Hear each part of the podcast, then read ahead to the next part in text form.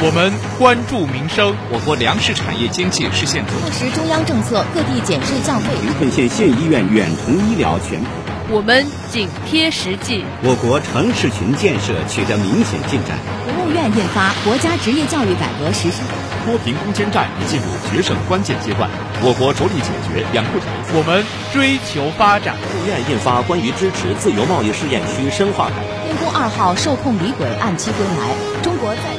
实现中国梦，必须走中国特色。这里是新闻浏览。亲爱的老师们、同学们，欢迎走进本期的新闻浏览。我是吴树一，我是孙文。在本期新闻浏览中，您将听到第二届习近平党建重要论述研究论坛在京举行。国防部介绍近期中美两军交往安排。英国将对新冠感染初期抗病毒药物疗效开展试验。哥伦比亚政府延长选择性隔离期至十一月底。首先，请您收听国内部分。第二届习近平党建重要论述研究论坛在京举行。党建网十月二十九日电，为深入学习贯彻习近平新时代中国特色社会主义思想，特别是深入学习习近平总书记关于党的建设一系列重要论述，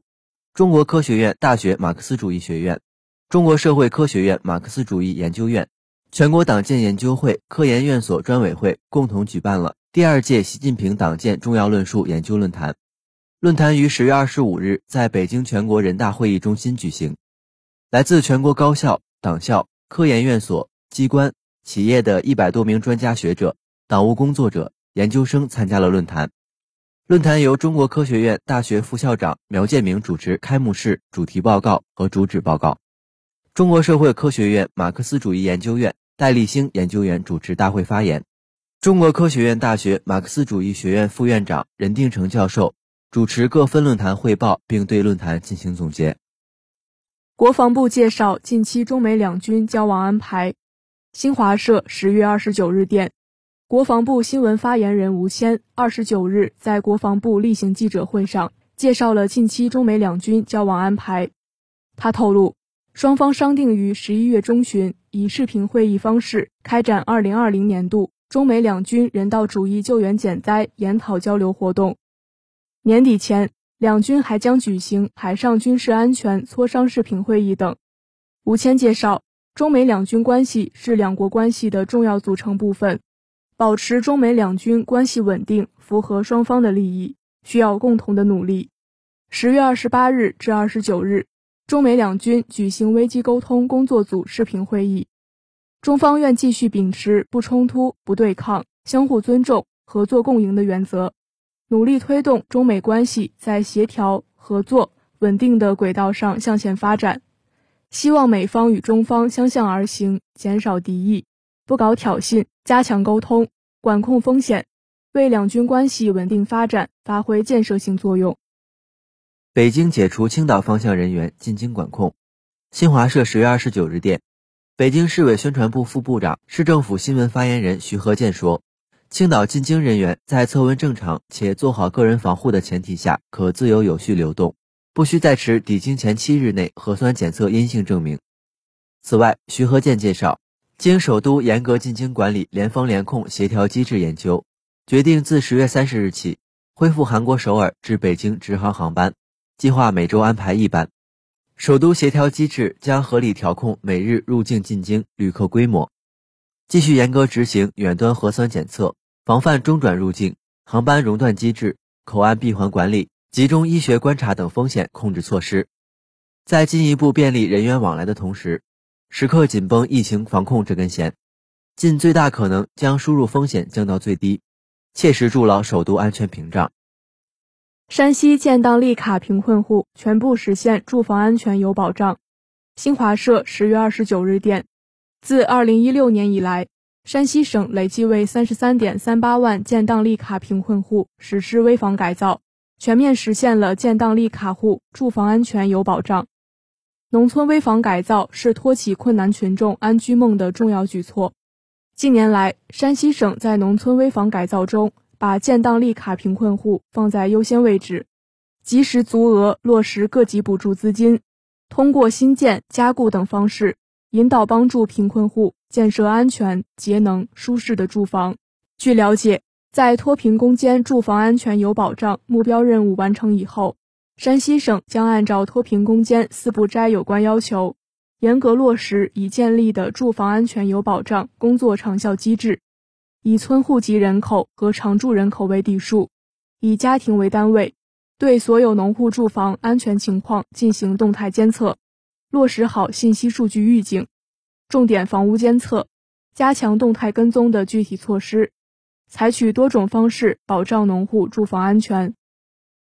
浙江将培育百余个省级未来社区试点。新华社十月二十九日电，围绕未来邻里、未来教育、未来健康等九大未来场景，浙江计划到二零二一年底培育百余个省级未来社区试点，形成一批未来社区的最佳实践。按照谋划一批、储备一批、成熟一批、启动一批的思路，浙江目前已确定六十个未来社区试点项目，这些项目大部分以二十世纪七十年代至九十年代建成的老旧小区为主体。拟通过全拆重建、插花式改修建等方式实施未来社区改造，其余规划新建类项目将依托浙江省重大发展平台、高铁、轨道交通站点等，在人口集聚潜力大的地区建设。据了解，浙江省2019年启动未来社区建设试点工作，未来社区将聚焦人本化、生态化和数字化三维价值，以和睦共治、绿色集约。智慧共享为内涵特征，着力构建更幸福宜居的新人居空间。太原出台学生减负新规，全市小学每周一日无作业。新华社十月二十九日电，针对家长和学生反映强烈的中小学生作业负担过重问题，太原市规定，中小学由年级组统筹作业总量，作业难度不得超过课标要求。不得超出学生认知水平和能力水平。各学校原则上不通过微信、QQ 群布置作业，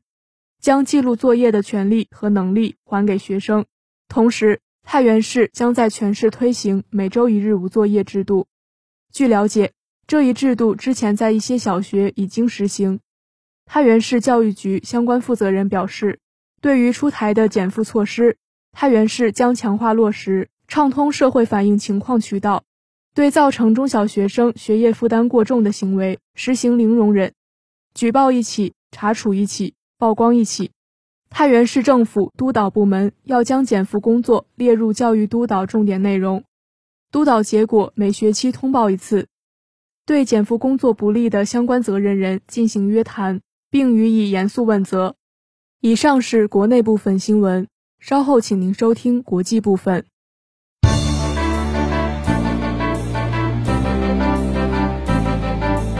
闻说国内大事，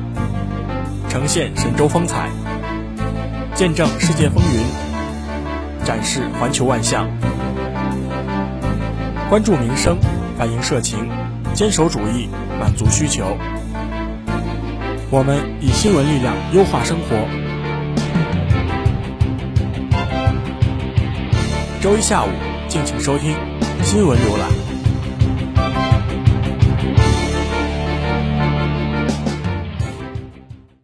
以下是国际部分。英国将对新冠感染初期抗病毒药物疗效开展试验。新华社十月二十九日电，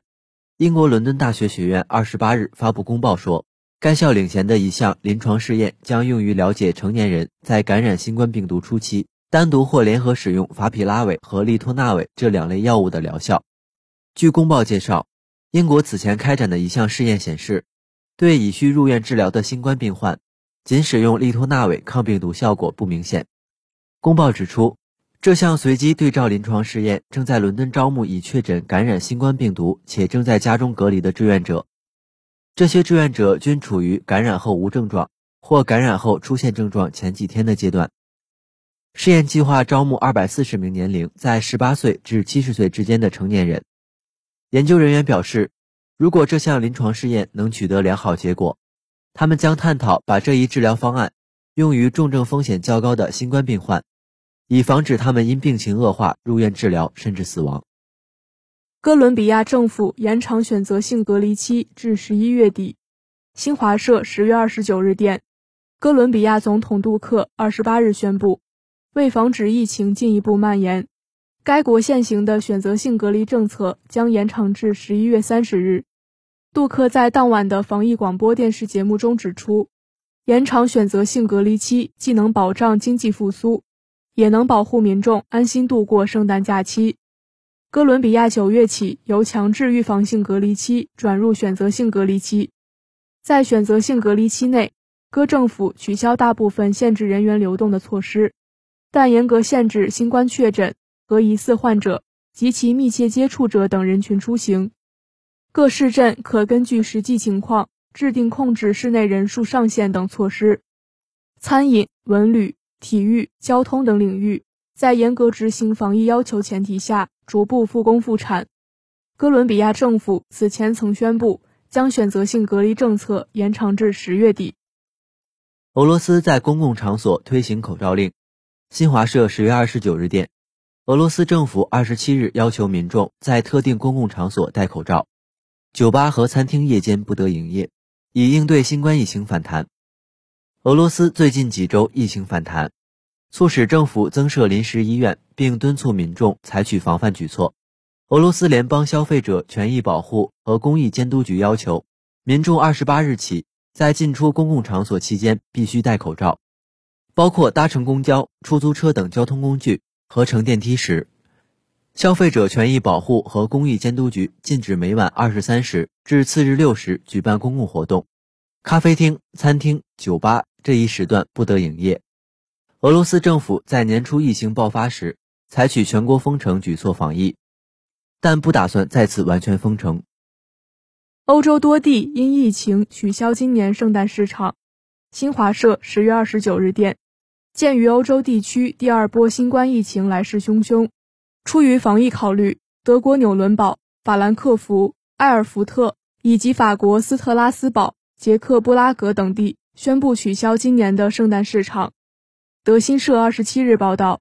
继法兰克福、埃尔福特等地宣布取消圣诞市场，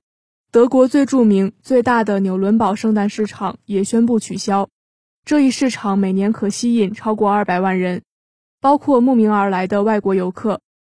纽伦堡市起初打算今年开办缩水版圣诞市场，并严格执行防疫规定，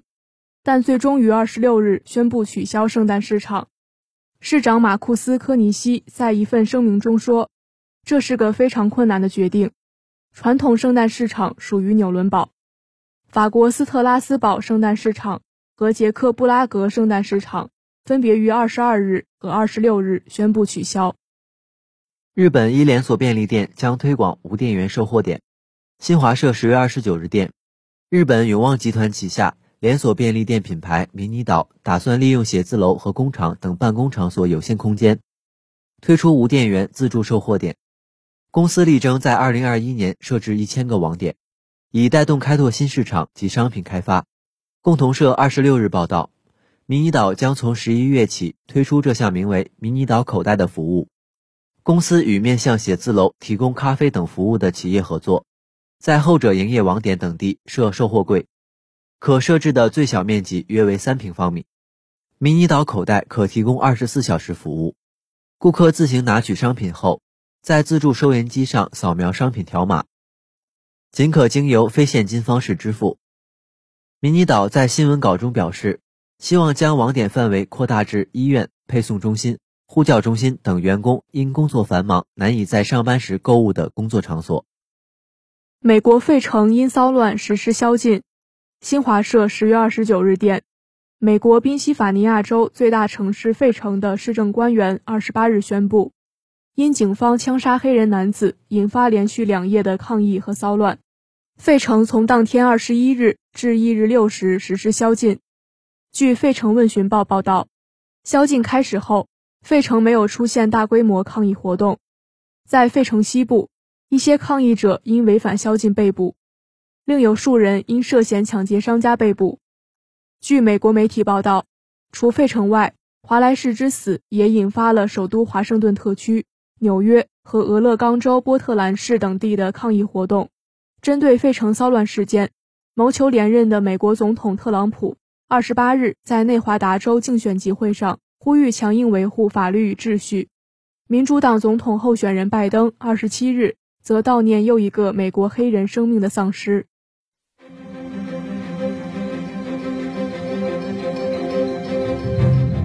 新锐、新知、新思维，新闻有思想，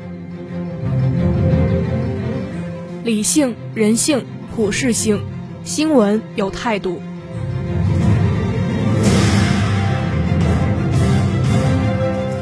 从国内到国际，新闻浏览，我们提供你想要的新闻。以下是一组简讯。新华社十月二十九日电，专家呼吁疑似中风患者应警惕院前延误。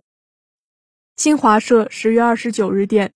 我国科学家发布不怕黑的高性能服务器。新华社十月二十九日电，北京五年将建成至少三十四家婴幼儿照护服务示范机构。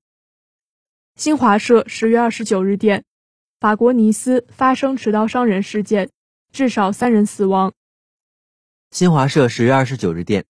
泰国发生油罐车与卡车相撞事故，致多人受伤。新华社十月二十九日电，越南中部发生两起山体滑坡，致十六人死亡。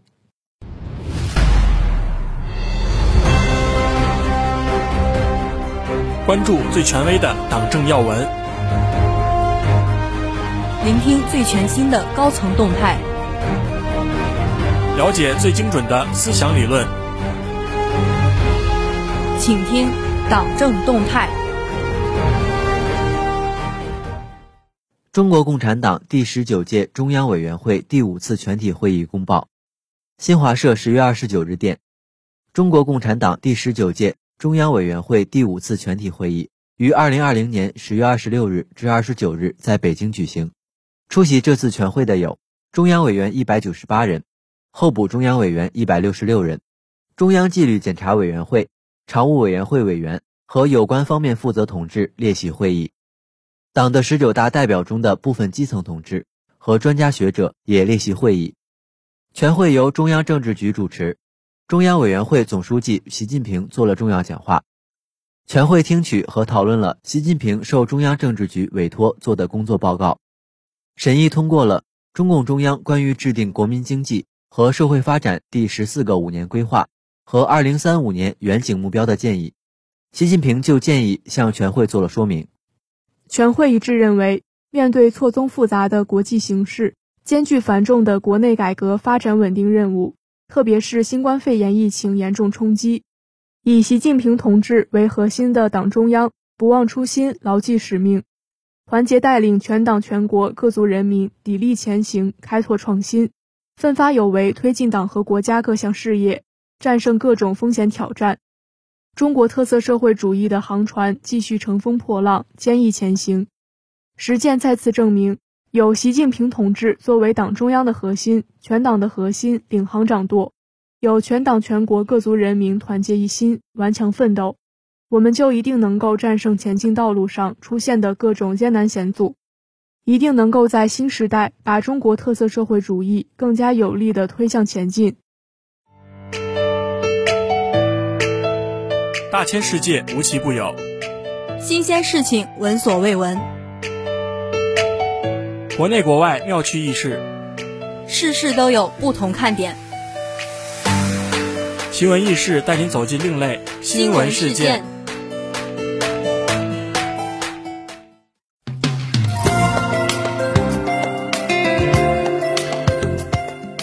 日本推出新式除草业务，租羊上门吃草，包月三百二十元。据日本朝日新闻二十九日报道，日本一家企业近日推出了一项既环保又廉价的除草业务——租羊吃草。该公司称，小羊们的除草能力很强，价格也十分合理，每只每月只需要四千九百五十日元。报道称，推出该业务的是三重县明章近铁天然气公司。负责人介绍称，一只羊每天能吃四五公斤草。平均每只羊能负责约一千平方米的除草工作，还能到坡度较大的地方吃草，管理也十分方便。只需在要除草的地方围上栅栏，盖上羊舍，提供适当的饮水和饲料，其他时间可以随意放养。当地的一家轴承厂已经租借了五头羊，用来清理工厂附近的杂草。该厂的一名负责人称，租羊费用只有请人用机械除草费用的一半，效果也比预想的要好，还会吸引小朋友来这儿看羊，让人觉得非常治愈。菲律宾一名警察在突袭行动中被一只公鸡杀死。据今日俄罗斯电视台网站二十七日报道，在对北萨马岛非法斗鸡活动的突袭搜查中，一名菲律宾警官被公鸡割伤股动脉，失血过多而死。当地警方于本周一在圣何塞展开针对非法斗鸡活动的突袭搜捕行动。警官克里斯蒂安·伯洛克在捉起这只公鸡时，左大腿遭受到了致命袭击，这只公鸡的爪子上还绑着斗鸡时用的马刺。又长又锋利的刀刃。虽然伯洛克被紧急送往附近的医院，但因为伤口流血过多，在送达医院被宣布死亡。伯洛克曾担任该镇的警察局长。在新闻发布会上，警察局长阿尼尔·安普德形容这起可怕的事件是一场不幸的事故和无法解释的坏运气。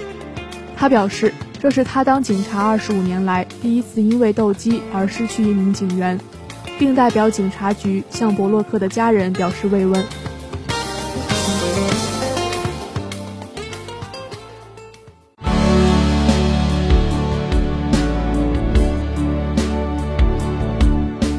亲爱的老师们、同学们，本期的新闻浏览到这里就全部结束了，衷心感谢您的收听。更多资讯敬请关注江苏大学广播台新浪微博。您也可以关注我们的微信公众账号 ugsgbt 以及官方 QQ 三二三三八八四幺六七查询相关信息，或者下载蜻蜓 FM 同步在线收听我们的节目。您还可以下载网易云音乐，搜索江苏大学广播台进行收听。我们下期节目时间再会，再会。